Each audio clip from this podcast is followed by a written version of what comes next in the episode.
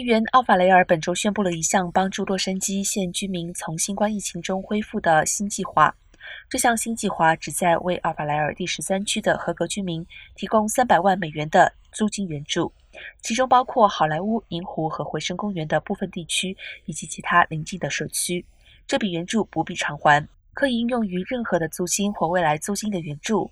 若要申请援助，租户在2021至2022年的家庭收入必须等于或低于地区收入中位数或 AMI 的百分之八十。夫妻房东也可能有资格，但必须拥有不超过四个出租单元。申请人必须住在十三区。